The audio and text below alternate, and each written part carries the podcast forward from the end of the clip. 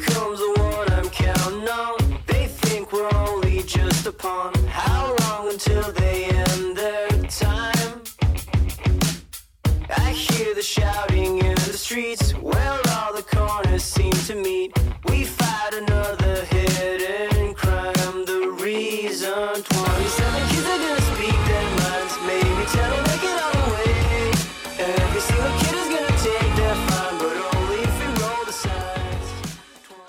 大家好，我是智子，欢迎大家收听这期的英美剧漫游指南。然后这次我们要讨论的片子是《万神殿》。万神殿现在在 AMC Plus 上面上映。然后这次我们有请到了在知乎上的神经科学大 V Monas 同学，你好。你好，我现在是做神经科学方面的研究，就是研究大脑中的神经元组成的网络是怎么样进行运算来执行智能的任务。好，那也非常期待你今天科学专业方面的东西能多多解答，谢谢。好，好，还有我们有英美剧漫游指南，然后大家常听到的大鸵鸟同学，嗨，我是鸵鸟，大家好。大鸵鸟现在也在学习电影方向，然后我们有请到我们的艺术家以及独立电影工作者全文飞小姐。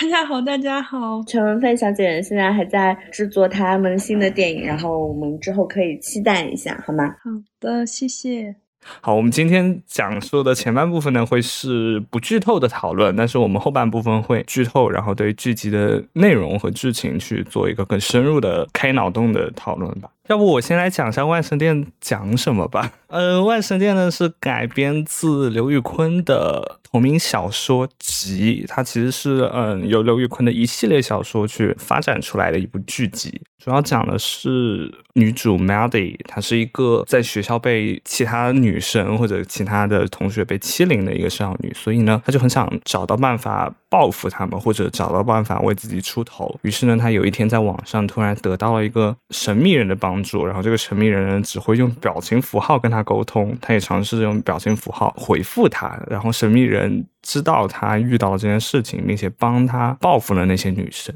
然后他很快的就发现。这个人好像是他的父亲 David，于是呢，他就开始嗯，踏上了寻找父亲真实死因或者他到底有没有死的这个一个旅程。然后我们现在四个人总体上来说都是比较推荐各位听众去收看这部剧集的，对不对？嗯，还就是值得一看。值得一看。然后包括那个烂番茄网站上，它也是有百分之一百的。评分就可能会对于有些观众来说是踩雷剧，但是我们建议大家还是就是说先看一个一两集，然后如果适应的话，可以接把接下来的七集也给观赏一下。我当时被劝说那个看这部剧也是就是先问了大鸵鸟《万神殿》这部剧好不好看。然后大鸵鸟就给了包票，然后再加上就这部剧是那个我们都很喜欢的科幻小说作者刘宇昆，然后有参与的，然后就觉得说那这部剧应该稳了，因为之前我们有投入过多心力 进去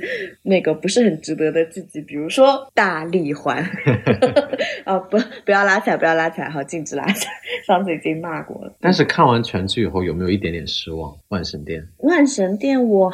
还好，但是就我们现在先扯开来讲的话，我其实很烦看到科幻里面老是要提到爱这个主题，非常像 Interstellar，爱就是那个能够让你穿越无穷尽的那个象限啊，五维空间都可以穿越，对，五维都可以。这部电影最大的败笔。哎，你也这样觉得吗？嗯嗯，我们俩太合适了，我也这样觉得。我们三个太合适了，因为这个爱确实很重要。我没有什么感觉，对对这个爱这个系统，就到后面我都已经完全麻木了。现在到了第二个部分，就是我们聊一下，就是我们看这部电视剧或者说这部动画剧集，你觉得它的表现手法怎么样？其实我觉得它还蛮合理的。我更加倾向就是它被制作成一个动画片，而不是一个真人的电视电影这个样子。是因为它里面有很多讲述，就是说你从二维空间，然后跑到三维空间，然后等等之类。但是从视觉感官来说的话，它一个二 D 动画，它更好的去除了 X Y 以外，它把极象线给画出来，然后展现在荧幕上。这样做成本会低一些。对我跟瑞东的想法一样，如果你要是做成一些真人的特效的，它那个成本很高，而且效果并不好，反倒是比较二 D 的，它会让你有更多的想象力。而且它帧数很慢，它不像有些即使是动画电影，它的帧数很快，它会有一种一卡一卡的，就是更平面。它是也是一种美学。嗯，还有它那个里面有一个女孩，她的形象非常像素子，就像《攻壳机动队》里面那个素子。对对对，就更让我想起那个押井守，他喜欢那种凝滞的表演。呃，押井守自己也尝试拍过真人电影，但是他拍的真人电影并没有他的动画片好看，是因为动画片它有一种美学，它让人凝滞在那里，它就是个竞争的画面。面但是他会有一种情绪，而且非常符合呃押井守他的灵魂的滞留吧，我觉得，嗯特别符合他的美学。然后这部电影它也有这种感觉，人物就因为他静止的画面、动漫形象给他蒙上了一种很深邃的那种空洞，就是他好像又是一个机器人，又是一个人的那种静止。是的，哎，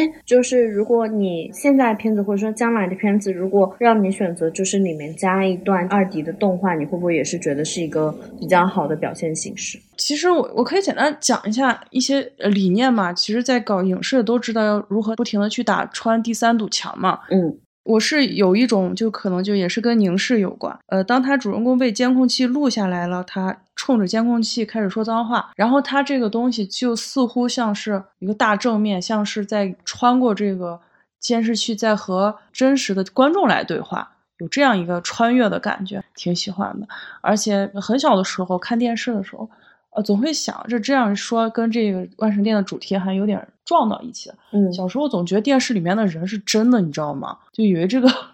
这个有点像是被上传到电脑里了，或者电视里，嗯嗯，这就是小时候的一个想法。所以啊，你们小时候都那么蠢的吗？我都分得清楚电视是电视，人是人。但是在某种意义上，这个是对的。文飞说是有道理的。我昨天去看了这个小说集，然后刘宇坤他在前言里面就说，其中一个主题就是永生嘛，人能不能永生，什么形式算是永生？他就说，当他写了一个故事，然后这个故事本来只是在纸面上的白纸黑字，但是不管过了多久的时间，都可以有人在读这个故事的时候，在那个人的读者的脑中重构这个世界里面的人物和里面的事件。他觉得这就是在某种意义上就是一种永生，因为这个故事和这个故事里面的人可以不断的存在。就刚刚文飞说，电视里面的人不也就是为什一样吗？么我做设计的原因。嗯，因为它会一直存在没。有，因为我想永生，但是嗯我知道我那残缺的肉体没有达，没有办法达到这个目的，也说不定，也说不定。所以我只能啊通过艺术创作的方式定字节。跳动可以帮你永生。哎呀，哎，大家大家会想要永生吗？我挺喜欢来生的，就是觉得人的灵魂和躯体是两个部分，灵魂是有重量的。因为可能我小时候到现在也看了很多相关的文学作品和影视作品，都是在讨论灵魂的重量的，所以我还挺希望我能够保持我的记忆，然后直到下一世，然后到一个新的生物或者新的躯体上，以另外一种存在，在这个地球或者在任何一个时空中活下去，我觉得还挺酷的。毕竟可以体验很多不同生物的习性、不同生物的视角和他们自己各自拥有的能力。我觉得这是我一直很向往的一个东西。我超赞同大鸵鸟，真的吗？因为我是精神印度人，你知道吗？作为我们精神印度人，我非常相信这个重生 （reincarnation） 的那个整个概念。就是这个话题是我常常跟 Monest，然后两个人会吵得不可开交。你不是知乎上那个大 V Monest Monist Monest，然后你可以解释一下 Monest 是什么意思？Monist 这个意思就是一元论者，就是持有一元论这个信念的人。那你来解释一下二元论和一元论。二元论就是说，认为这个世界上有物质和精神这两个不同的可以分开来的层面。物质层面就是什么杯子啊、石头所以以后。以后叫大屠鸟叫二元。我是一元，他是二元，那那明显一元已经更高级，对不对？一种大师兄的感觉就有了。来来，你来解释一下一元。一元就是说，这个世界上只有一种本质的存在，这个存在有些人认为是物质的，我恰好认为它是物质的，就是说原子，或者说更基本的微观粒子，又或者说是牛顿三大定律。对对，这定律现在我们知道的定律肯定并不是最终极的定律，但是一元论者认为这些物质的规律就是创造或者说构成这个世界的全部所在，并没有一个不能用物质和物质之间相互作用规律来解释的精神现象。也就是说，所有的精神现象都是被物质所解释的。那重生转世这件事情，它缺少物质基础，那它就不可能存在。当然，这部剧提供了一种可能的物质基础，就是上传。所以我觉得对重生或者说体验其他生物的内心世界的那种向往呢，我也有。但是我认为这个东西有可能实现，它一定是通过技术实现，而不是通过超自然的转世来实现的。所以 Monas，你相不相信魔法魔法就是我们尚不能理解的技术。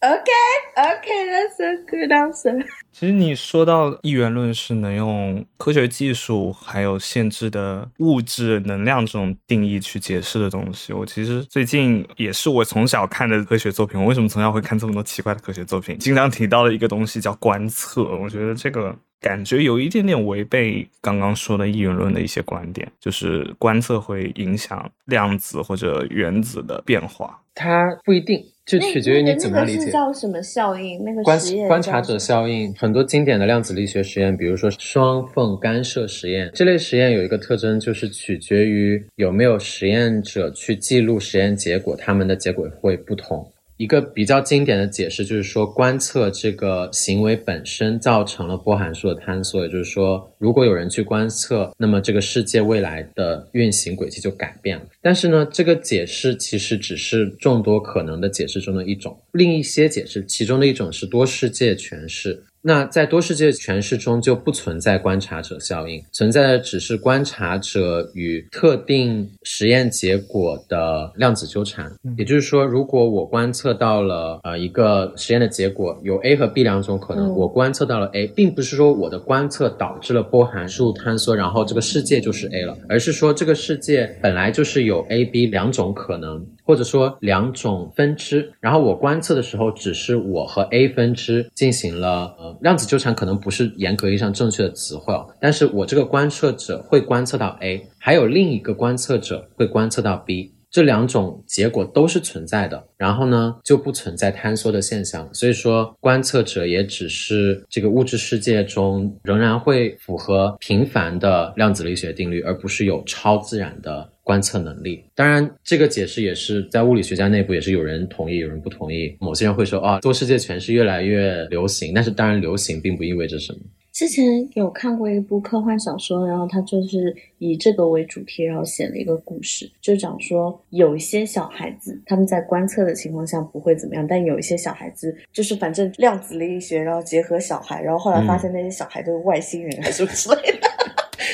还是什么？我们哎这个在我没看过在母体里面产生的一个 bug 的存在。嗯哼，我之前还看过一个就是动物去影响观测的，它好像就叫《观察者》这本小说。那我也推荐一个小说，也跟这个有关。焦虑是自由的眩晕，嗯，这个是他小说的题目他。是讲多重宇宙吗？是是。是，他讲的就是人类发明一种设备，然后他可唱就是那个特德江，特德江，对对对，他应该是韩裔，对不对？那我就不知道。他应该是美籍韩裔科幻作者。那是一个哲学家的理论，他用哲学家的理论命名了那本书。他是谁的哲学理论来着？索伦克尔凯郭尔，一个丹麦哲学家。嗯关于这个观察者，这个观察者的这个视角就很不被定义，就是什么是观察者视角，就一定是人类才叫观察者吗？嗯，哇，这个好深奥哦。机器也可以是观察者，只要你用一个东西记录下来结果，那就是对观察者。是，就是那个降临的那个降临的那个原著，降临那个作者也是特德江，啊，对对对，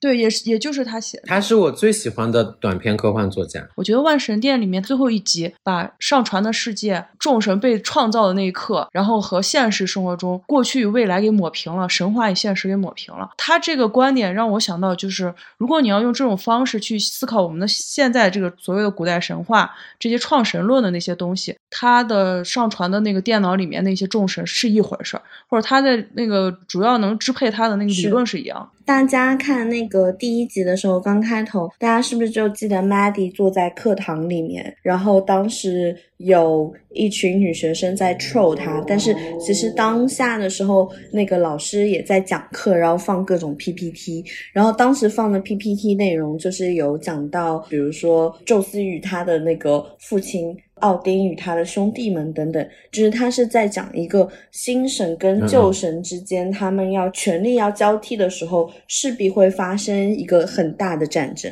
而且还说神就是人，对吧？对，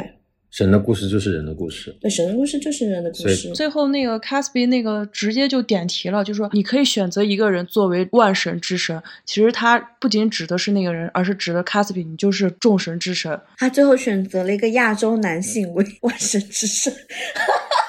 选择了一个国男，但是对，那 David 我 King，我的意 David 思 King 不是亚洲男性吗？东亚男性选择了一个东亚男性。其实他他讲的这个万神之王指的就是 Caspi，你你是万神之王，你可以选择一个人当你的代言人，呃，就是上耶稣和那个上帝的那个关系。我还想说一个，就是如果你用《黑客帝国》的视角去想象这个世界怎么样才是真实，用这个角度去解读量子力学的话，似乎是我们生活在一个程序里，程序为了省电，在你呃没有观测它的时候，它所有的影像、它所有的投影，它是被密掉的。然后当你观测它的时候，它是个母体论者。对，它才给你投射，它属于一种，我觉得是一种节能的状态。嗯在你没有观测它的时候，世界是一个节能的状态，状态都是游离的、节能的，甚至是不成形的。然后当你观测它的时候，它才会给你呃生成投影。但是这其实就跟那个大土鸟它讲的一个，就是你重生之后，你有可能到一个新的物种身上，那个概念是一样，就相当于你游戏你重开了嘛。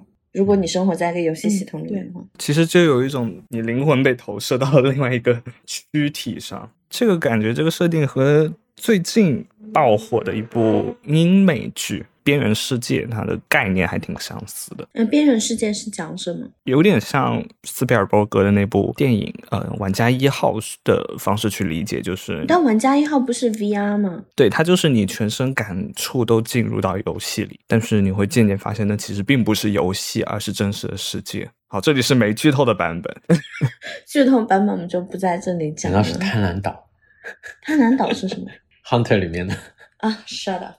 我们继续回到剧集本身，之前呃也讲到了上传嘛，上传到云端可能是另外一种形式。那其实我当时在看的时候，有一个想法，就是上传之后的那些数据要如何继续，就是你被上传之后，你是否还能保持人性？因为其实。你上传之后，其实很多的东西其实是不必要的，比如说吃饭、睡觉这种东西。我们可以问一下那个 Monas 同学，那假设现在最新的技术，如果是要把我的意识、把我的大脑给扫描成数据放到电脑里面去的话，它是应该怎样操作的一个过程？然后它的可行性是什么？可行性是零啊，就是绝对不可能。嗯，那它也是经过切片吗？如果一定要做的话，现在其实有一些尝试，比如说有一些公司，它想要打一个赌，就是说，如果我把一个将要死掉的人的头切下来，然后冻起来，那么是不是一百年后、两百年后的技术可以扫描，嗯，然后再重建这个人的意识？那其实他们也知道，就是现在的技术是做不到。但是即使是那些冷冻公司有有有有，啊，你说现在的就是现实存在的公司，对他们的想法是这样。但是即使是那样子，我觉得能够成功的可能性也是微乎其微的。你知道《三体》有一个关联人，我忘记她是一个什么样的角色，然后她是一个女性，就是现实生活中，嗯然后他就是他买了那个服务，对对对，她买了那个服务，我觉得还蛮神奇的。嗯，如果说就是你硬要我做这件事情的话，你给我一只老鼠，然后我说我要重建这只老鼠，我会怎么做呢？因为人类的话，我绝对不会做。老鼠的话，你可以想象 sure？你可以想象两种方式，一种方式呢是呃仍然在运行的大脑，你用非常密集的，不管是电极也好，还是用光学观测方法也好。非常密集的去记录尽可能多的神经元的活动模式，然后你去在电脑里面去复制这个活动模式。我们可以想象，那虫子好了，一个虫子只有一百个神经元，然后你观测足够长的时间，这一百个神经元的活动模式和这个虫子的运动轨迹，那你可以试图去构建一个数学模型来重构电子神经元。然后控制一个虚拟的躯体来复制这个轨迹，这个已经是很多年很多年以来的研究线虫的研究人员会去尝试的事情，不断的有模型出来，但是还没有就没有一个好的模型。其实概念是不是就很类似我们现在会有的那些 AI 绘画、AI 写作文？因为我看有些人训练 AI 写作文，其实就是。让他去猜，比如说这个行为发生之后，猜下一个会发生什么事件，然后去让他不断的训练，不断的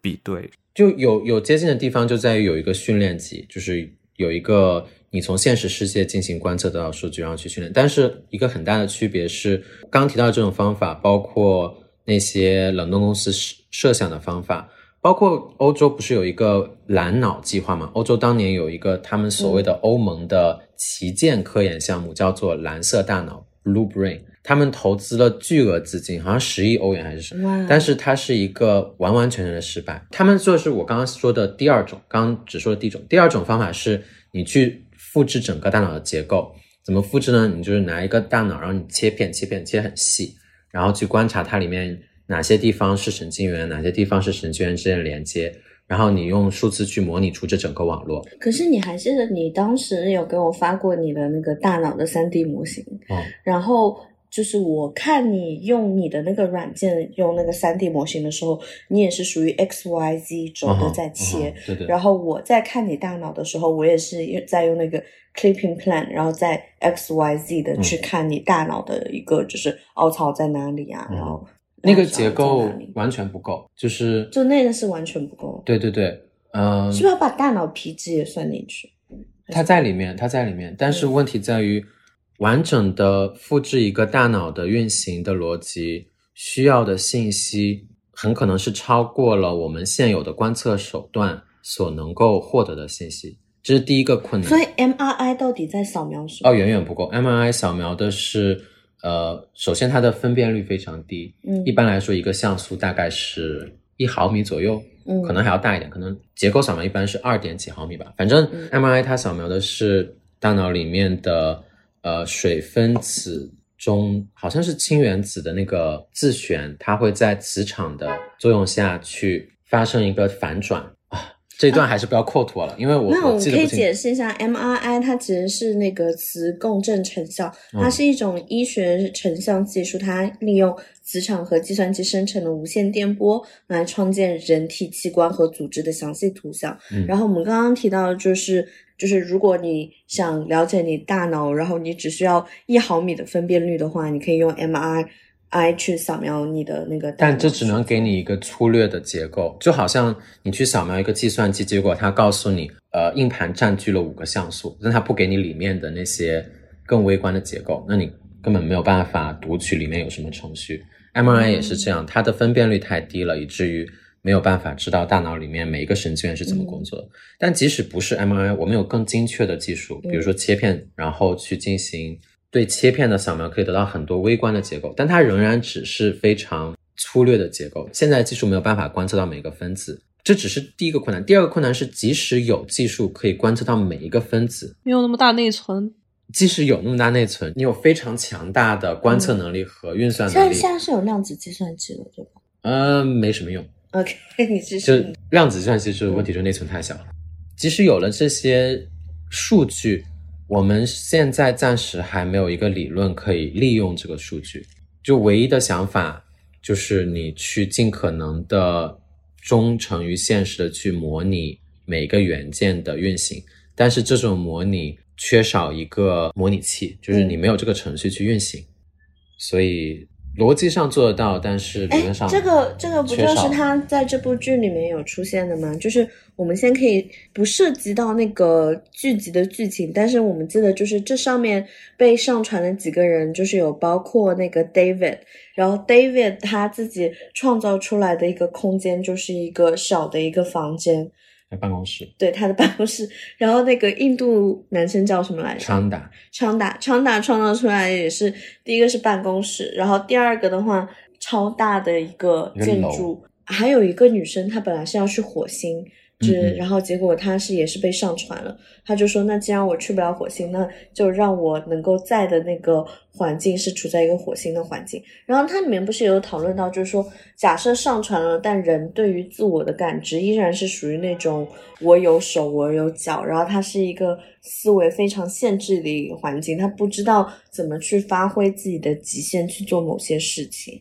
这其实就绕回了我刚刚问的那个问题，就是人怎么在这种上传的数据世界里保持人性？其实我们可以在剧集里看到，幻想自己有手，幻想自己能吃饭，但是在剧集里我们也有看到有些人。有些角色他已经抛开了有手能吃饭这些设定，所以可以看到他的整个情绪，他的整个人个性会和认为自己有手的那些上传人类会有一定的差距，我觉得。其实我是这样建议哦，假设我们四个人以后是要被上传的话，我们应该做的事情是先在活的时候好好体验这个社会。你把你吃的味道给记录下来，把你看到的艺术也记录下来，把你知道的一些非常好的一些建筑环境你也记录下来，这样才能保证你在上载的时候能够有个更好的生活体验。不一定，因为那个小说作者刘宇坤他就描述了这样的一个存在，就是它是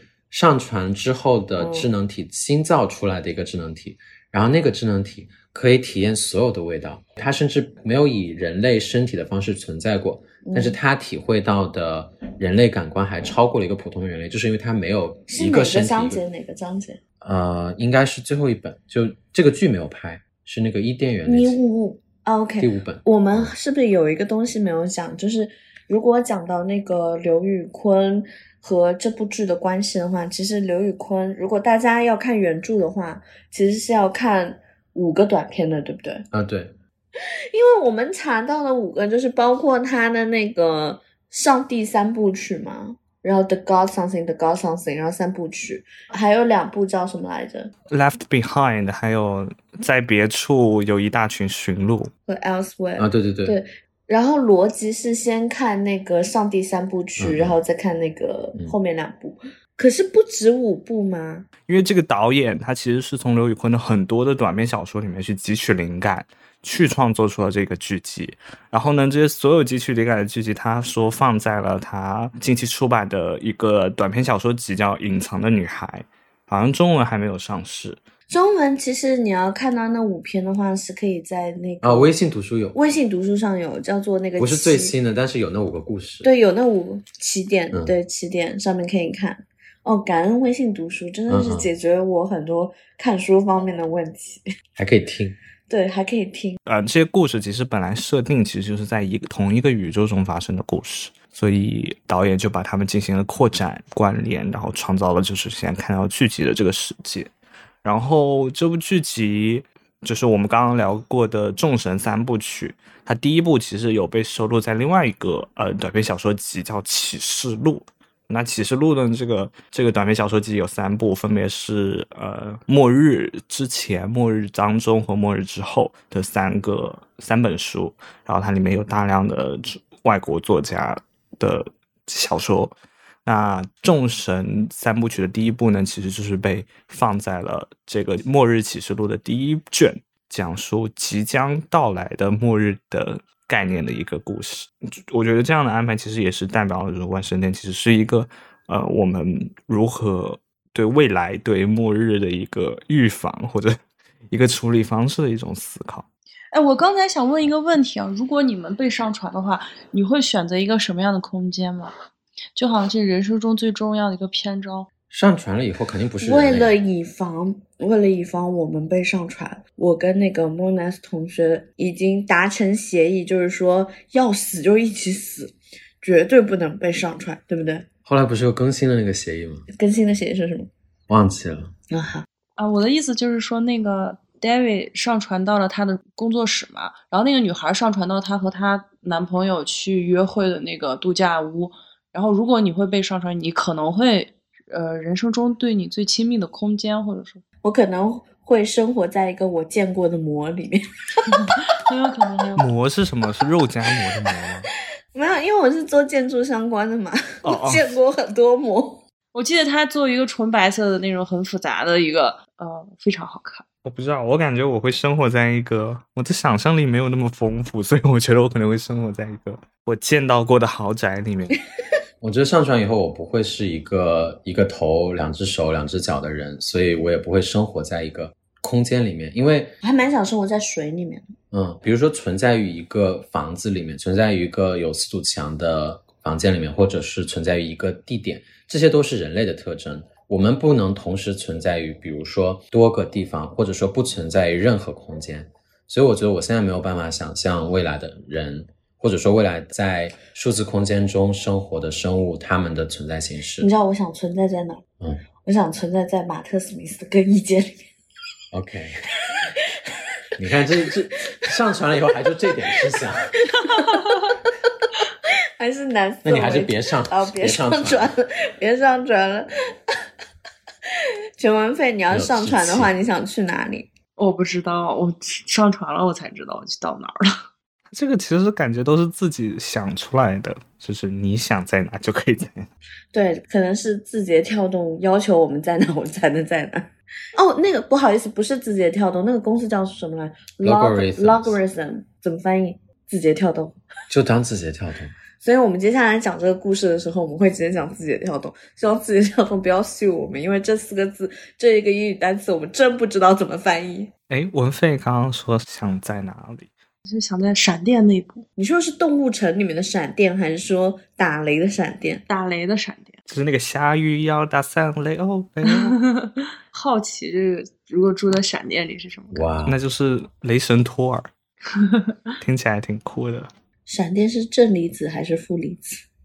闪电是放电呀，地面是负的，嗯，云层是正的。哎，好像打雷的时候好像是反过来。哎，昨天讲的科学小知识是什么？哦，地面电视差那个，我最近才知道，在不是雷雨天气的条件下，就普通的晴朗天气的时候，地面的电势比空气的电势是负的。然后令我惊讶的是，每一米从地面每升高一米，电势就升高一百伏，就这个数量级让我很震惊。就比如说一个人站起来，如果他一米高，一个小朋友他的头顶就是一百伏，他的脚底就是负一百伏。然后蜘蛛可以利用这个电势差飞起来，有一些蜘蛛它可以走到一个叶子的顶端尖端上，然后这个这时候这个蜘蛛是带负电的，让它喷丝喷出一个降落伞，那个降落伞也是带负电的，它一跳，哎，它就会跟地面上那些呈负电的植物进行负电之间的相持，它就飞起来了，可以飘很远，嗯。那这个很神奇。我天天就在经历这种知识的洗礼。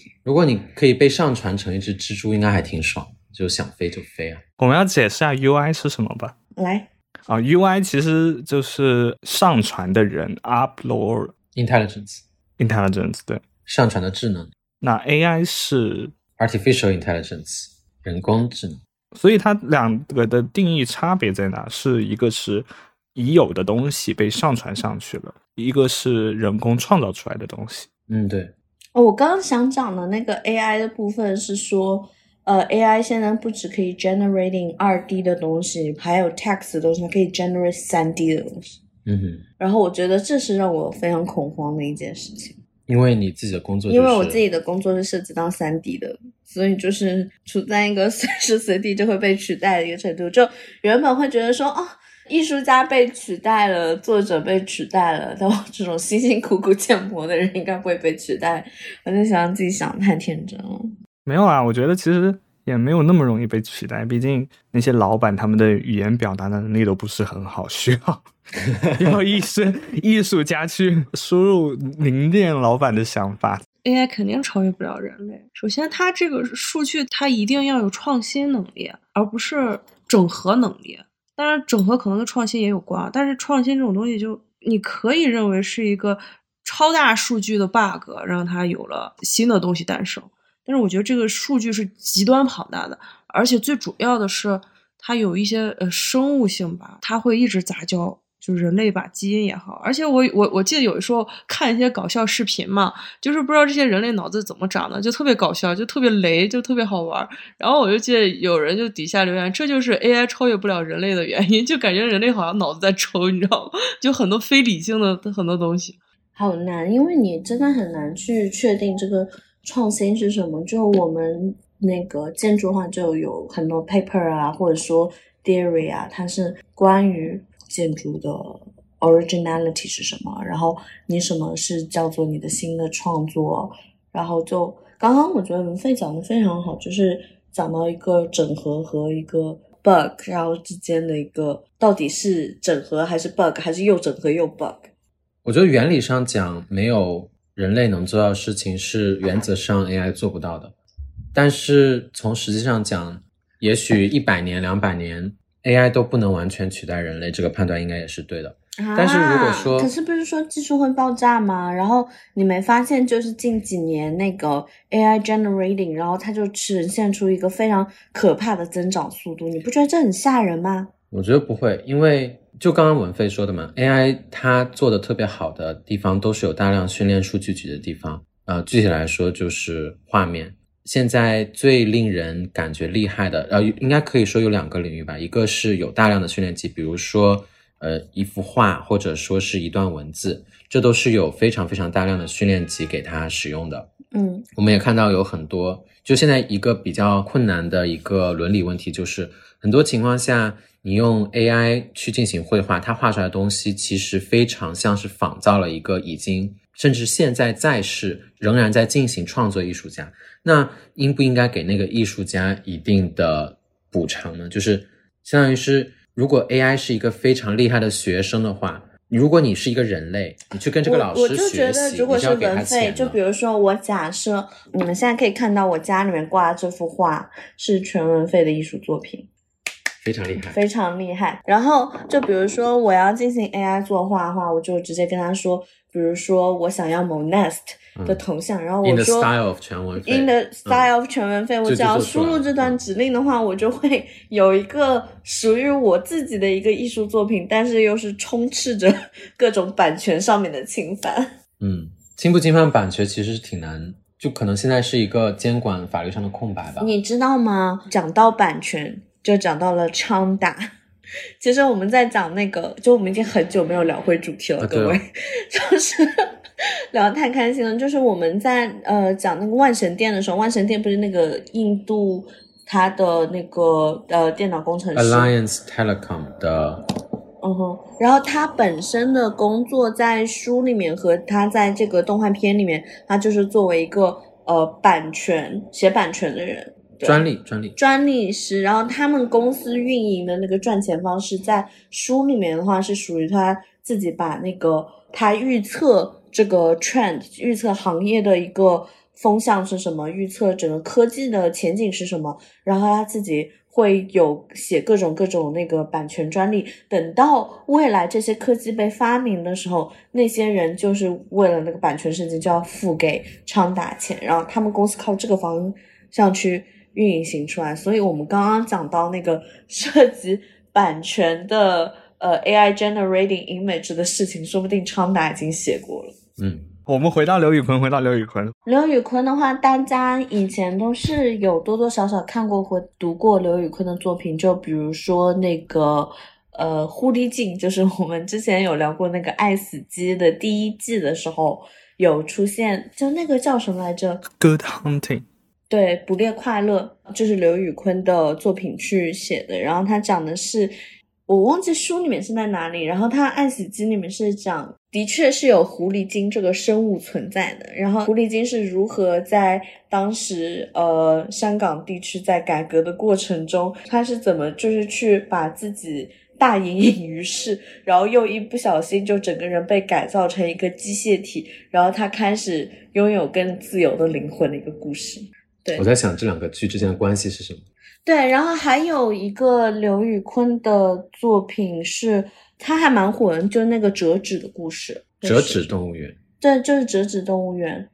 然后他就是讲，就是说有一个美国的白人爸爸娶了一个好像是苗族的一个妈妈，中国苗族的一个妈妈，然后他们俩在一起后生下了一个半白人血统、半亚裔血统的一个男孩子，然后讲述那个男孩子跟他妈妈之间的一个亲情上的一个牵绊。我要讲的这个点就是在于我们讲的，无论是《折纸动物园》或者说《捕猎快乐》这两部，是不是跟后面的《万神殿》差距都很大？然后你知道他们中间差距在于哪里吗？在于它中间翻译了一部《三体》。我觉得前半部分可能还是就是刘宇坤他当时做的那个 silk fiction，就是丝绸科幻的范畴。可能后面翻译完《三体》之后，可能就是又想讲一些正常的东西，就是主流的一点东西。你刚刚讲的那个丝绸我不是很懂，你来解释一下。嗯，是刘宇坤自己提出来的，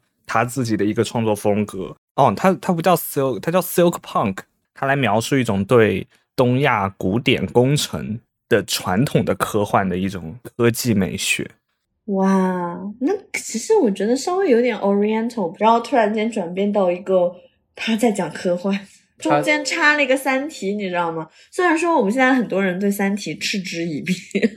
但是我作为一个原初《三体》粉，我觉得就是其实这是一个很有趣的故事。我不是亏刘慈欣啊，如果大家看过英文版，就是刘宇坤翻译过来的英文版的话，他的整个语句非常优美，就很值得令人阅读。这也是我认为幸运奖会颁给他的一个很重要的原因。刘宇坤其实之前的作品其实都是那种慢慢的，可以看他之前被改编的一些作品，大部分都是跟家庭有关，感觉他有一种国内网文的快感。是，然后他无论是书和电影剧集，你会发现他跳得非常快。他一会儿在就比如说学校里面，然后下一幕就变成在家里，然后一下又去跑去警察局，然后跑去人家公司，然后跟 A B C，然后一会儿又跳到游戏里面，就是他的节奏感很快。我觉得它中间可能真的跟相信《三体》有关。它之前确实如你所说那个狐狸精的故事，就是很浪漫、很唯美的一个。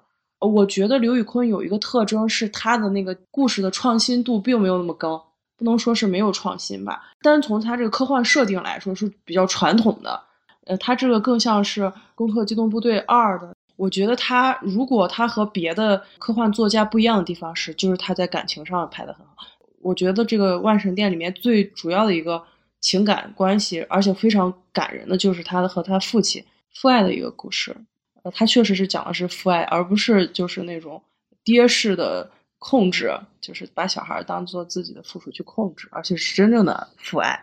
也请各位东亚男性能够多多向我们亲爱的 David Kim 学习。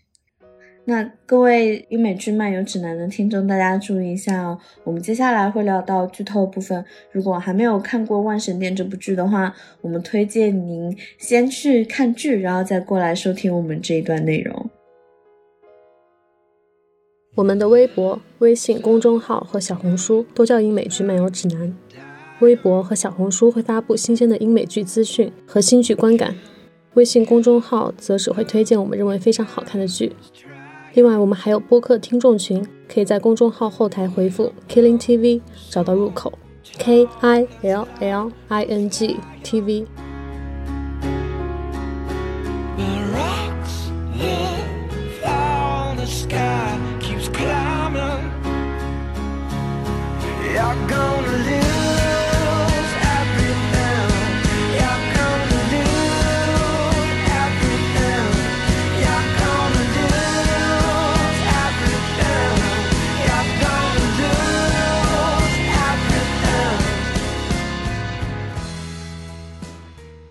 我们前面讲的那些东西，真的让人想看剧吗？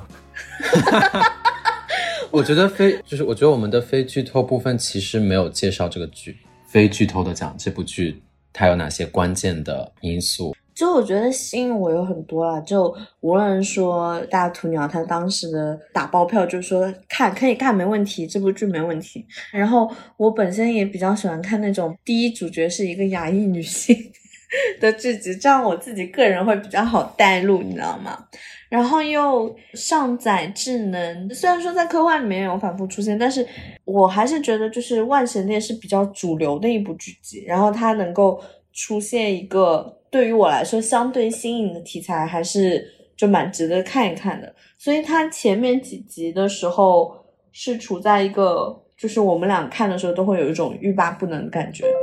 我觉得它主要是后几集可能有一点点放飞了。那我们先讲讲前面吧，前面大家有什么很记忆深刻的片段？我其实一直想问一个问题，就是在剧集里他谈论到了他们为了让嗯、所有的机器能运转的最大负荷或者运转到更高效的东西，嗯、他们把很大一部分的电脑电和储存元件全放在了挪威。那这种其实是理论上可实现的吗？或者现在现实上有很多人在这么做吗？嗯，你们知不是的，真的吗？呃，挪威我不清楚，但是确实是，如果进行这样的大规模运算的话，地理环境很重要。其实可以想，我们现实中就存在的这个现象就是比特币矿场，矿场它会对选址有非常经济上的要求。比如说之前中国还有矿场的时候，他们往往是建在水电站附近，因为电价比较便宜。那挪威的话，从散热的角度考虑，离水电站更近，电价更便宜吗？对啊，因为没有运输成本。啊、嗯我们其实如果去看，我最近发现我，因为我付电费账单，其实你的能源，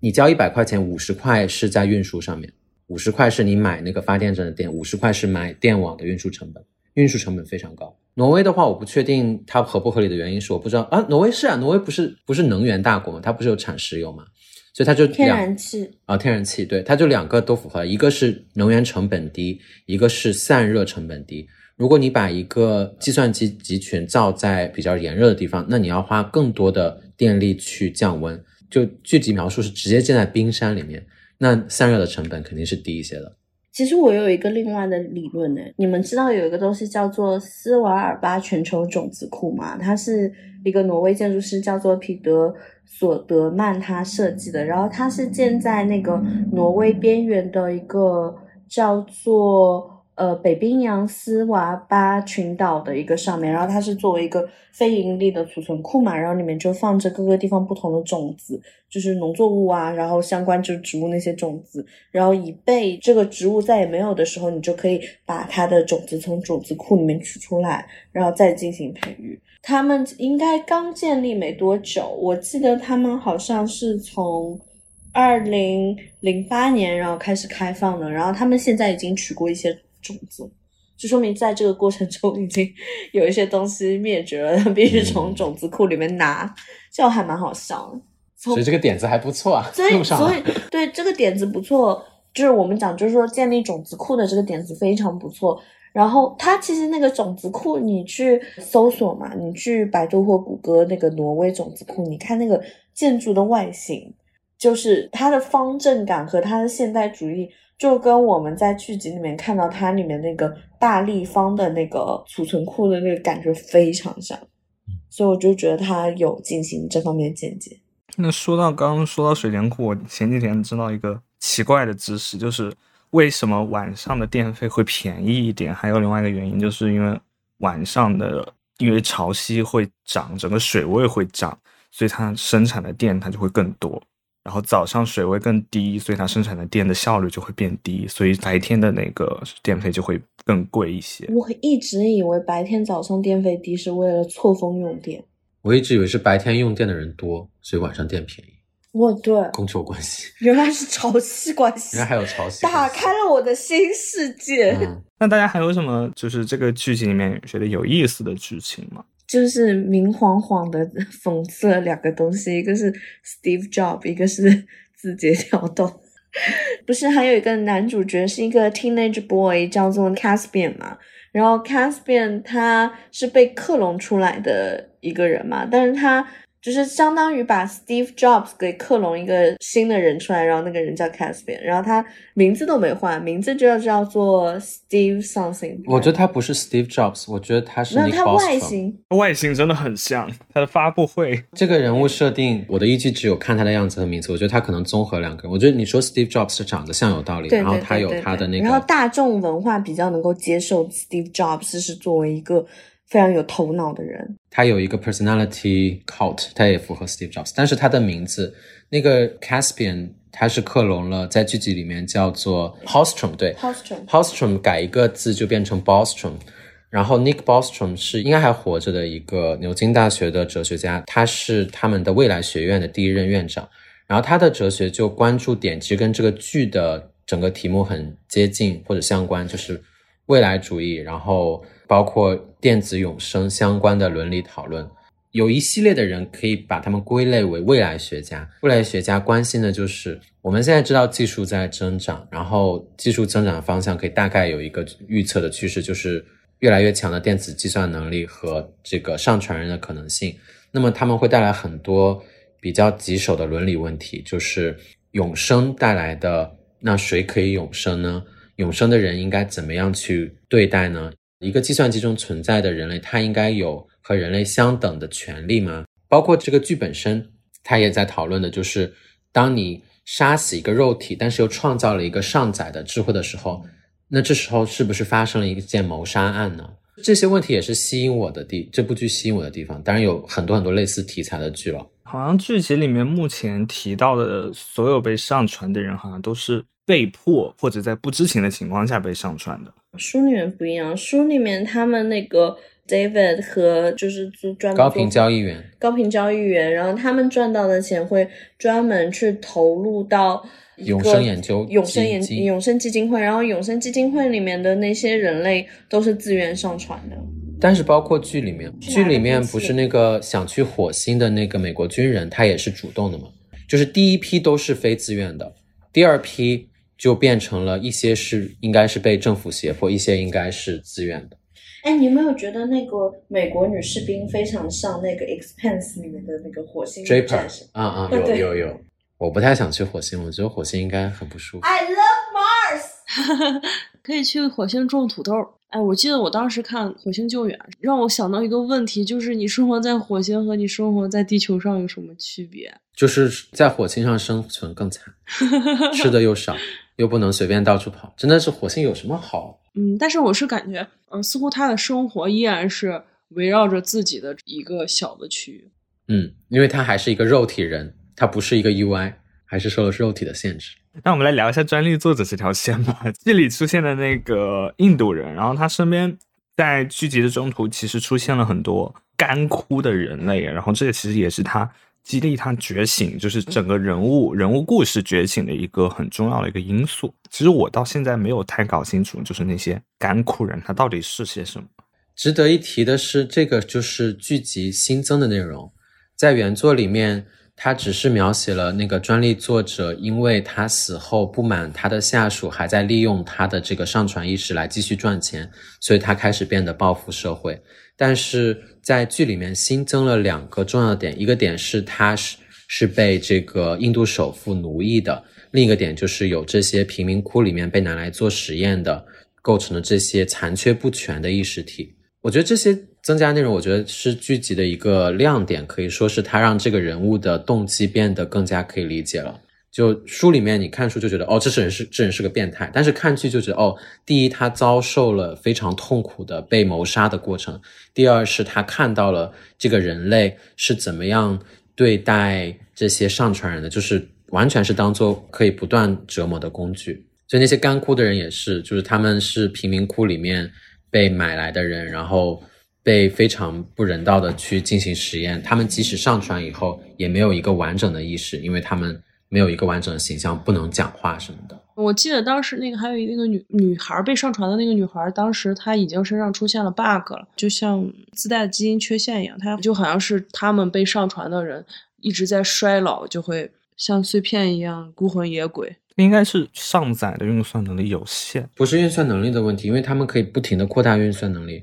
但是这里也是一个书和剧集分歧的地方。剧集的定义是所有的上传意识都存在一个缺陷，这个缺陷也是 Steve Bostrom 一直到死都没有解决的一个难题。这个难题就是所有上传的意识随着他们的呃随着时间，特别是他们的主观时间，因为如果他们加速主观时间，他们超频的话，那也会加剧这个漏洞的进展。随着上传意识的运行，他们会崩坏，但是这个崩坏似乎是他们整个算法的一个内在的缺陷，他们并没有解决这个问题，就是通仅仅通过更多的硬件、更大的计算能力是解决不了这个问题的。然后这是剧集设定，然后书中的设定并没有这个崩坏的过程，书中的设定是他们的上传的意识难以运行，必须需要感情才能运行。然后到了剧集里面，就变成了说，这些人都需要有一个，比如说那个昌达，他需要他妈每天给他打电话，然后让他有对母亲的感情。然后主角的爸爸 David 是必须有那个照片，有他们一家人的照片，然后通过对他妻子和女儿的思念才能够运行起来。它就变成了一个上传意识可以存在的一个先决条件。这一点好像是没有在剧集中有提到。昌达那边也有讲，好像是下属问老板为什么要每天让他妈打电话，啊，老板的回应里面有说到，就是必须要有这个，他才能够高效的工作。他就是介绍 David 的时候，有有一段介绍是一开始 David 他并没有被唤醒，好像是大概是这种状态。然后在他的工作室，他只是在工作，他并没有自由意志。当他把那个照片儿，呃，他的亲人的照片放在那儿以后，就是投食了情感以后，他会有了人性，有了自我重生这一点，这也很符合人性。我觉得人人也挺像这样的，就是你要有更多的情感，你的工作的动力才会变成主动。这个设定有趣的一点是，他们一开始想要利用这些上传的智能去执行他们本来擅长的任务的时候，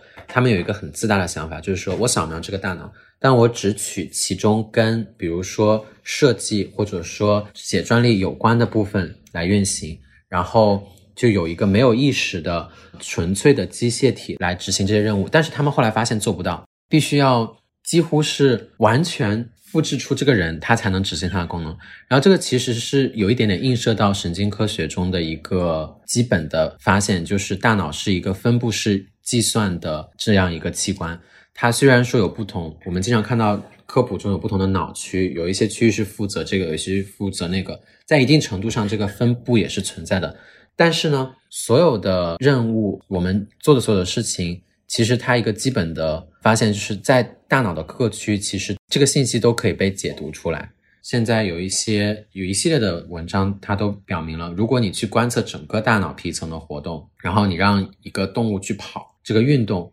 甚至是它的脸部的表情，都可以从大量的脑区里面解码出来。但这是一个非常古老的争辩，就是大脑究竟是模块化的还是分布式？但是从物理上，就是说，也许它有模块，神经网络中也许模块，但这些模块并不是物理上聚集在一个区域，而是分布在比较大的一个网络里面的。所以这个聚集合理的地方，或者小说也合理的地方，就是确实很难想象有办法可以把一个人的某一种能力抽离出来，跟他的其他的记忆、情感、其他的偏好抽离开，这个很可能是真的是做不到。不是有一些现实的案例，就比如说有一个人他突然间遭遇什么车祸或者之类，他的脑就少了一块，或者说哪里受损了，但是以为这个大脑是专门分管，比如说语言系统或之类，但是他好像可以大脑是一个电路，它是自己会自动去做一个新的电路出来。哦，会不会对有这个 remapping 的现象？是的，就很多很多区域受损以后，它都可以，当然要经过一段时间的复健之后，其他区域可以去代偿。好神奇嗯，感觉好像就是我糊墙的东西没有了，然后我就没有糊墙的东西了，我就拿米饭去糊墙那种感觉。但是我确实是知道，因为我看一些育儿书，小孩的思维，你的开发技能是你的神经元开始生长的过程。比方说，你其实用手啊，用即使你那些东西，神经元会根据你的技能而生长，重新建立电路一样。对，一直在生长。就是你可能之前不会说德语啊，但是你学会了，你就是脑子的神经元就长出来了。哦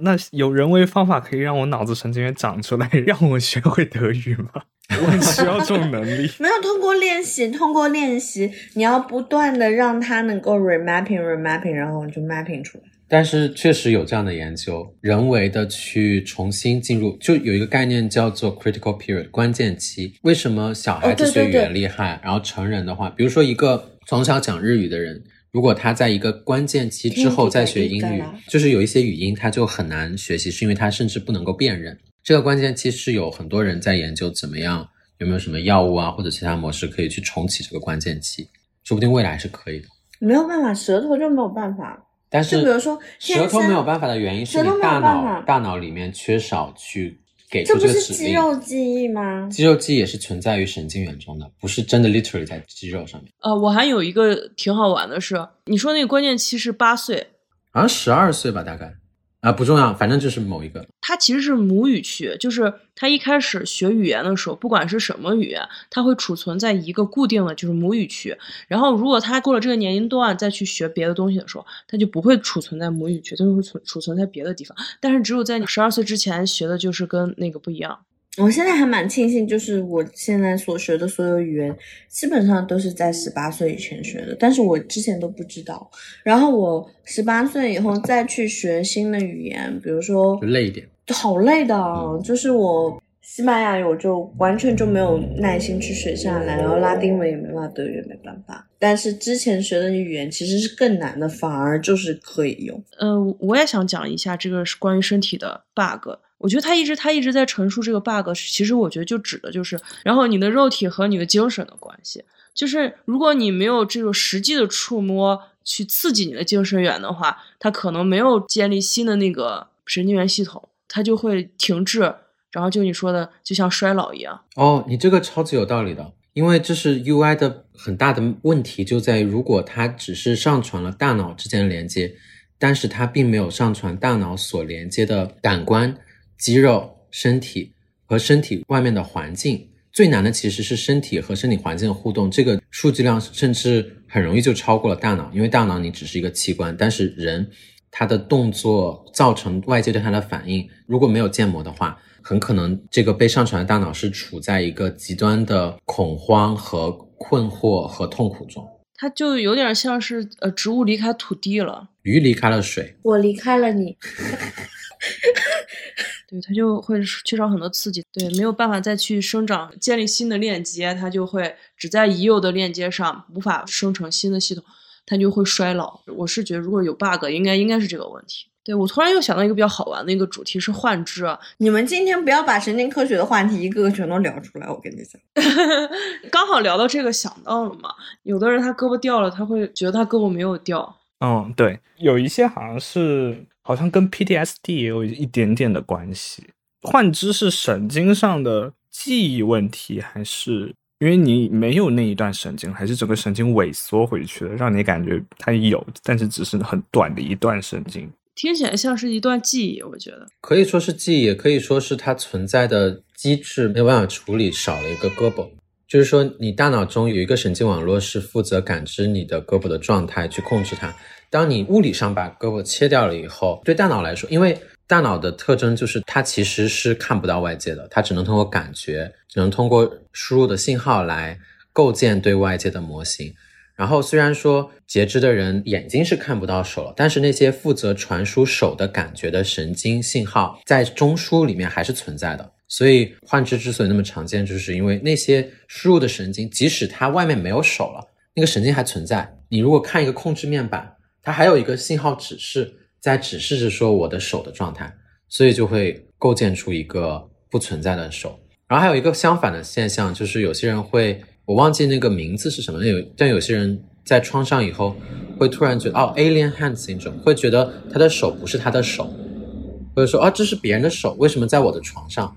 然后就会想要去把那个手拿掉。它的来源也是大脑其实并不是直接的认识到自己有手，而是通过输入的信号来判断。那如果那个输入的信号出现了问题，就会觉得那个手不是他的手。对我是觉得是用两种方式来解释这个上传的故事，它其实有点像是意识被整体意识被上传了，它的在虚拟网络中的身体就是它的幻肢。啊，我刚刚有道理，也有道理。我刚刚想了一想啊，就如果他这个动画片换成别的角色，换成另外的人的角度，或者说把所有主角都换掉，然后故事框架换掉，光光是讲上载智能这件事情的话，我应该依然会去看。嗯，所以我觉得他的人物关系反而在这部剧里面显得不是特别重要。我觉得他人物关系感觉都是在为推动人物转变的服务的。会不会是因为他人物太多了，然后之前我们看他的作品人物就是非常少，《蝴蝶快乐》就是狐狸精和道士男孩就是主要角色嘛，其他角色就很少。折纸的故事也就是那个男孩和他妈妈两个人之间的故事，然后也没有另外别人。这个不能怪刘宇坤，这个是编剧加了很多人物之间的联系。原作是比较赋，予了赋予了很多不同的意义在，就比如说原作就只有 David 一家人是主角。是没错，就包括那个嗯印度的那个工程师，然后昌达他在书里面是没有老板的嘛，但是他在这个动画剧集里面有老板，然后他老板是个大坏人，对不对？嗯大坏人的原型就完完全全是现在那个印度首富，就是那个穆克什安巴尼，就包括昌达不是去他们的那个豪宅里面去烧他们家的人嘛，然后那个豪宅也是完完全全跟着穆克什安巴尼的他的在孟买地区的安迪利亚那个建筑一模一样。然后那个安迪利亚也是它旁边就直接是贫民区。其实我还蛮喜欢这一段的改编的，就是但是别的地方的改编，我会觉得说，其实也不必，就包括交易数据员，就那个嗯华尔街那个数据员，他在书里面死掉，他是跳伞死掉的，嗯然后在电视剧里面他是两个人然后出车祸，然后突然间死掉的，然后本来要去他们的度假小屋，哦，然后我就觉得，就是 Can 六写的时候也没写明白，然后编剧在编的时候也没编明白，就是有一种那种感觉，就是我明显的感觉到，其实有很多剧集它为什么进行改编，就是因为编剧就会问 Can 六，你说，哎，你这里写的是不是合理的呀？是不是可以改一改？就是我看《龙之家族》就有很明显这种感觉，质子，我觉得是因为他要做人物。其实刚提了一下钱达同志，就是他不能是纯粹是一个坏人，他坏的要有理念。你不说这豪宅旁边就是贫民窟嘛？他其实你可以脑补出来他的童年，就是他住在贫民窟的看的那个房子，他一直想拥有。他也是被人陷害嘛，就被他老板害死了。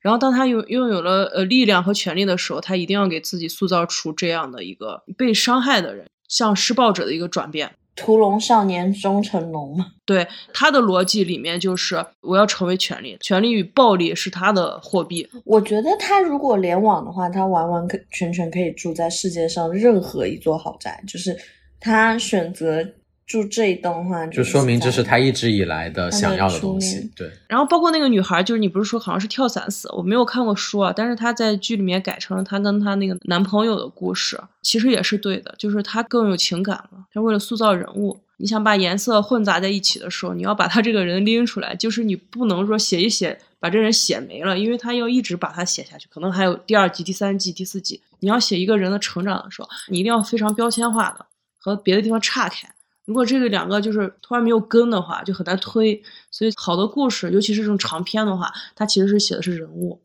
你像那个嗯金庸就是金庸的人物非常厉害，你可以记不住他的任何桥段，但你一定会记住这个人物。那个像古龙的话，他其实人物都是属于比较呃面具化的，他的很多剧情很帅。风，大风，大风吹。古龙的写作手法，我觉得这里有一个冲突。这部剧它其实至少小说吧，它是一个偏哲学的小说，它探讨的题目很难具体到某一个个人。比如说那些上传的人，他们跟人类的利益是有冲突的。上传的人更大的问题是，呃，这个是其实剧里面有直接说出来，就是他们只是人。但是他们又有了很大的很大的能力，他们可以去控制各个国家的军事网络，或者是呃做一些普通人完全没有办法想象的，利用网络空间来进行的对世界的改，造。它里面具体讲的就是说，上载的人也包括着很多爱国主义分子，嗯，所以就会导致各种纷争，国家与国家之间的。但是他因为拍剧，因为要表现人物，他又不得不把这些人限制成他们的人的内在世界不会发生多大改变，但这就违背了题目，因为我觉得有点像的是 X Men 他们那些改造人和人类 X-Men 是 mutants，他们不是，他们是变异，不是改造。一回事啊，就是发生了不再是人的超越人的人，他也是一种超越人的人，但是他超越人之后，他的内核还是一个人。所以你是支持 mutants 的？我不是支持或者反对，我是说他这个剧集的描述有一个内在的矛盾。就如果你是真的是在从哲学上考虑，或者说是认真在考虑未来的可能性的话，没有理由相信或者预测这些人仍然会是跟人类动机一样。就当当一个 UI 也好，AI 也好，掌握了远超过人类的能力但是你这种言论就非常，，你这种言论就非常像是那种非我族类，其心必异的那种想法。但是非我非我族类，其心必异，在我们的语境中之所以是一个有问题的，是因为他说的族类是一个人为的划分，它是在人这个物种中去划分。如果非我族类说的是猪和人的心是异的，超人和人的心是异的，这就变成了一个事实上是正确的。还是 racist，对啊，racist 之所以错，它是因为第一事实层面不成立。我想说的并不是道德层面上应该怎么想，而是实然层面上去认为这些上传之后的人也好，AI 也好，他们会有跟人类类似的动机和行为模式，实际上是不成立的。但是拍剧必须要把他们拍成仍然是跟我们差不多的人，是因为不然的话就没法拍了。我觉得这就是为什么我们会觉得说有一点不满的地方，就是他又没有办法说完完全全讲人和人的故事，他又想要讲这个题目，所以就是一个这个剧题材的内在的冲突。我给你一个答案吧，就是我还是挺能理解创作者去如何做这件事情。其实他这个主题上，你的人的体型怎么变，它都回归到一个人性上，包括他这个万神殿，呃，所谓的那些宙斯呃农神十七子呀，那个家族大战呀，它其实都是非常具有人性的神，他要如何的剥夺权利啊？就是说白了，就是你是神也好，你是上传机器也好，你是人类也好，你永远都是一个具有人性的。包括他讲到最后的那一刻，就说人物都有 bug，你创造一个神去那个世界去输出秩序，啊，反正就是这样一个故事，就像人类一一开始就需要一个老大来平息战争一样。但我觉得其实就是刚刚一元老师他的观点，我还是挺认同，就是也和我之前最早问的那个问题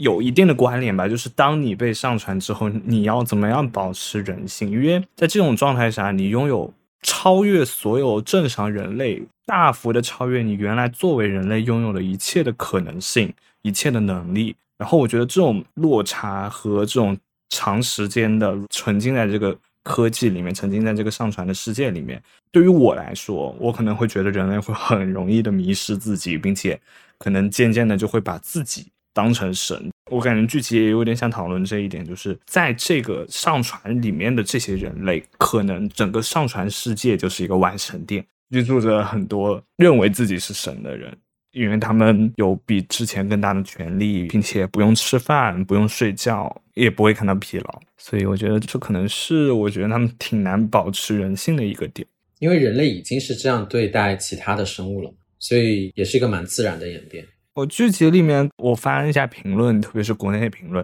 感觉最被诟病的是最后两集的大决战的部分，尤其是印度人和其他的那些 UI 去打架的那段剧情。大家是怎么看那段的？我觉得有一点点奇怪，但是感觉他为了去具象化这段打斗过程，好像也只能这么做。我没有想到一个更好的结局的办法，结局还是最后归到爱能改变一切 这件事情上。就是我觉得打架那一段挺离谱的，你觉得不离谱的地方在哪里？是说它的结局，还是打斗的过程的？打斗的过程。确实，打斗的过程是没有办法呈现成一个视觉形象的。嗯，打斗的过程和那个女孩和她爸玩的那个游戏有关。对，我觉得是一个观众需要谅解编剧的地方，就是我们都心知肚明，在虚拟世界中进行战斗的智慧程序，他们不会有身体，不会有刀枪，就这个很显然是不是这样做的。他们实际上做的东西是没有办法在大荧幕上呈现的，可能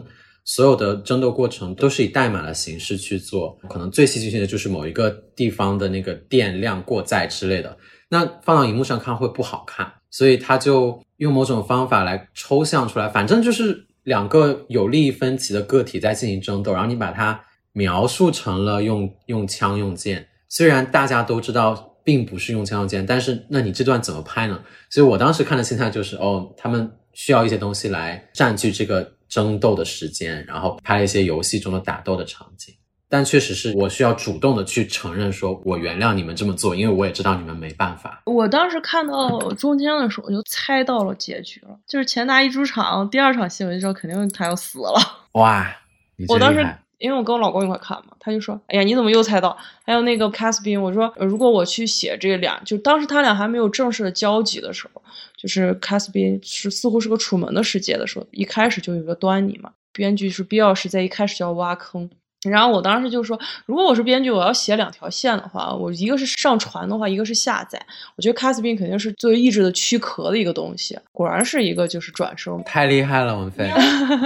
其实我还有一个不太喜欢的他的剧情处理方式，就是他有太多奇怪的蒙太奇了。音乐蒙太奇了，就是感觉每一集，就是到后半部分，每一集的中间都会来一段这样的音乐蒙太奇，就是只有音乐，然后播放着他们在做一些什么奇奇怪怪的事情，比如说搬家，哦，我就会想快进。而且他们那些剧情也没有任何意义，他可能只是导演喜欢那些歌往里面塞一些。我是感觉他有点学那个《攻克机动部队》低配版吧，因为你知道《攻克》拍的太牛逼了。我后来发现的时候，人家只拍了几场戏，就是你感觉那个信息量很爆炸，感觉拍了十几二十场戏，其实一共只拍了三四场戏。两个人经常在聊哲学，《攻克》就是两个人一个竞争画面。然后再聊哲学，他们有一个最屌的，其实有个 MV，中间很长一段 MV。文飞，你说这个剧像是低配功课，好像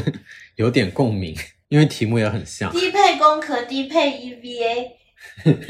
被上传的女孩就是素子的形象嘛，也是超级厉害的黑客。对，素子就不需要躯体了。她是虽然是个机器人被发明，但是她最后的一个点就是她的灵魂不需要躯壳了。就像人类一样，我们的人类总我们在生活在我们的躯壳里，Ghost in the Shell 就是这个主题嘛。然后那个素子就不需要躯壳，它上传到了网络里，就有网的地方就有它，它已经成为无所不在的神了。奥创，但是我觉得最后那一集对我来说，我觉得还是很好看的。就是公司老板给卡斯宾说，你可以选择一个人作为万众神之王。然后他说那句话的时候，其实也在说卡斯宾，卡斯宾是那个众神之王。那一刻的时候，我就突然感觉他把一切都抹平了。万神殿位于罗马，然后它相当于是公元左右的时间就开始建立的一个希腊风格的一个建筑。然后其实我们讲到就是古罗马帝国的时候，但是古罗马帝国是不仅涉及于罗马，它涉及于希腊，然后一大块地方，然后甚至埃及的某些区域。其实我当时是我看了它意大利语，它里面是讲就是说这个宫殿有着所有的神，它是这样子解释那个万神殿的一个存在的。但是万神殿它无论就说是它服务于希腊神话，还是说它后面服务于就是天主教等各个用途，我觉得它是一个超越宗教存在，就超越就是一神论或者说多神论的一个存在。因为它作为一个两千多年以来一直屹立不倒的建筑，真的很不容易。因为它从头到尾都没有讲过是万神殿，所以我很好奇为什么叫万神殿。是一个很直接的命名，因为它整部戏的主题就是有很多很多的上传意识，每一个上传意识都是有神一样能力的个体，所以这个虚拟世界就是一个万神殿。哦，然后又涉及到就包括就是希腊神和之后的那种耶稣的新神的一个，对他没有讲这个具体的建筑，但是这个名字是没有问题的。你可以把它理解为就是众神的前幕，就是这一段戏，神是如何被创造起来的。而且你说那个呃万神殿，它更有一种象征意义，它确实有一种超越性。你可以说是人类的斗争，就是为什么人类会选择发明一个万神殿，用这个概念去阐述高于你的意志类的，就另外的崇高之间的斗争，它还是有一些超越性的。哦，我还我突然又想起一个点，是一开始这个女主。在上课的时候，她们那些女同学的动作保持一致嘛？我感觉那些女孩是机器人吗？我不知道是我的感觉还是什么。剧里面他们是有一个明显的动作，因为动作一致，它更像是在暗示他们是机器人。但那里我也没有没有没有没有没有没有，我觉得当时那些女生动作一样。对于我来说，我看到的不是那些人是机器人，而是我觉得他们被社会驯化成同一种人。嗯，观感不一样吧？那我觉得这是他们拍摄的失败。打架，为什么我们没必要看同样的解读啊？解读不就是越多越有趣吗？对对对，我我都同意你俩说的，因为我还有一个感觉是，包括他那个上传失败或者什么样那些行尸走肉的那些人，就他跟我生活中的一个感受也很类似，就是我感觉我生活中好多人是 NPC 啊，而且老碰到很多坏的 NPC，、啊 就是很多 NPC 啊，就是他的想法就是那么的单一，那又那么的雷同。真的要小心小心 NPC。就我觉得它还是一部挺丰富的作品，包括它有一些动画的表现形式和整个故事的内核。然后，不管是把之前已有的一些思想给借鉴过来，同时它也在发散一些新的内容，包括讨论了就是近几年非常火的 UI 和 AI 之间的关系，还有人类这个道德底线的关系。同样，这部剧也有一定的不好的地方，但是我觉得总体算是利大于弊的一个作品吧。然后希望大家有机会也可以去看看。我还挺想说一下刘宇坤的那个狐狸精啊，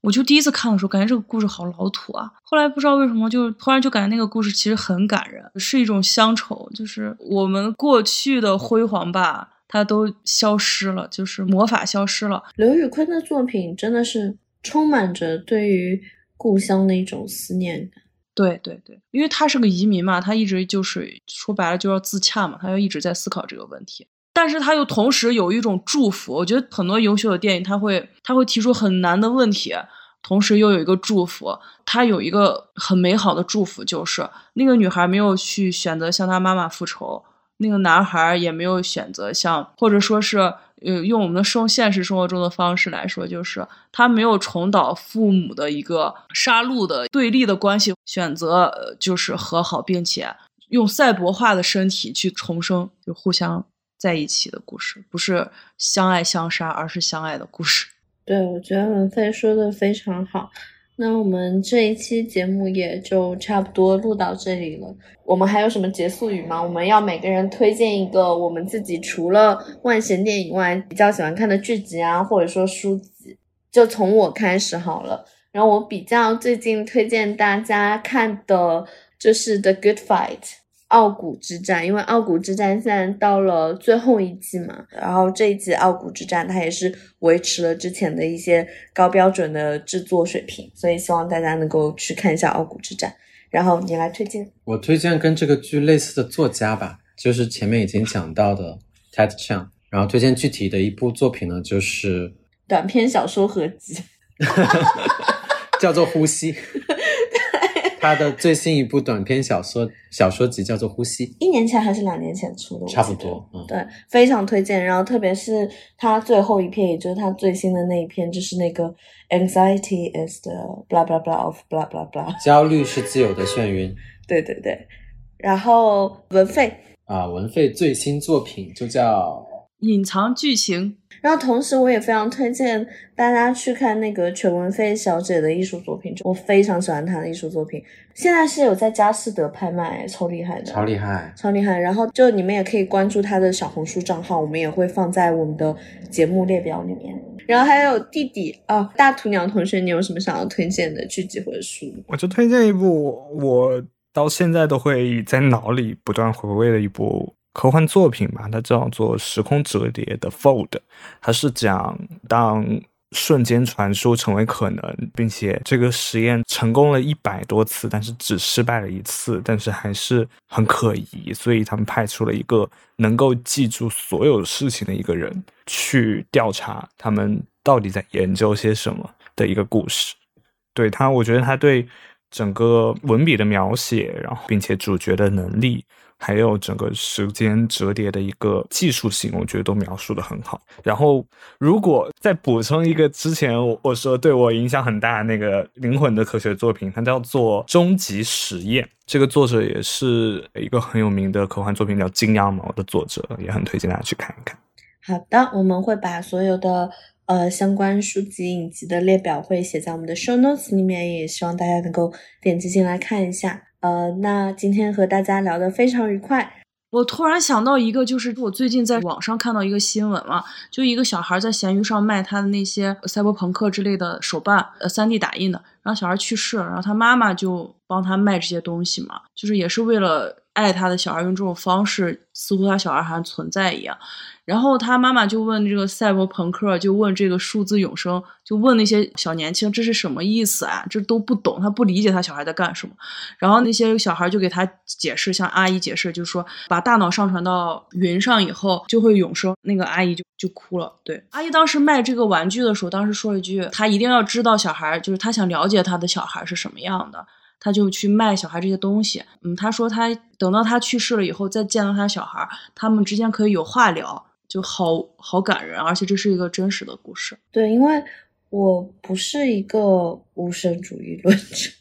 然后我之前看到有一个韩国的一个 UP 主，然后有人就问他，就是说最近呃他家人去世了，希望能够安慰一下。然后那个韩国 UP 主就是说他妈妈之前也去世了，但是你想一下，就是我们到这个年纪的话，有可能二十多岁、三十多岁、四十多岁的话，有可能好几个月你才可能见到一次你自己的父母亲，然后特别是现在在疫情的情况下，然后你去各个地方都会有一定的困难程度嘛，然后你就有可能几个月见一次，然后甚至如果在国外的话，一年、两年、三年、四年、五年你才能见上一次父母。呃，如果有亲人过世的话，你就当做这是一个时间比较长的分别，总有一天是会再次相聚的。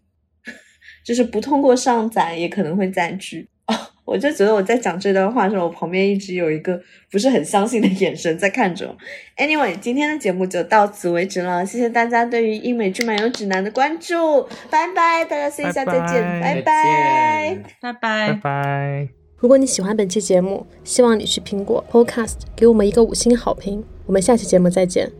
There is freedom within. There is freedom without.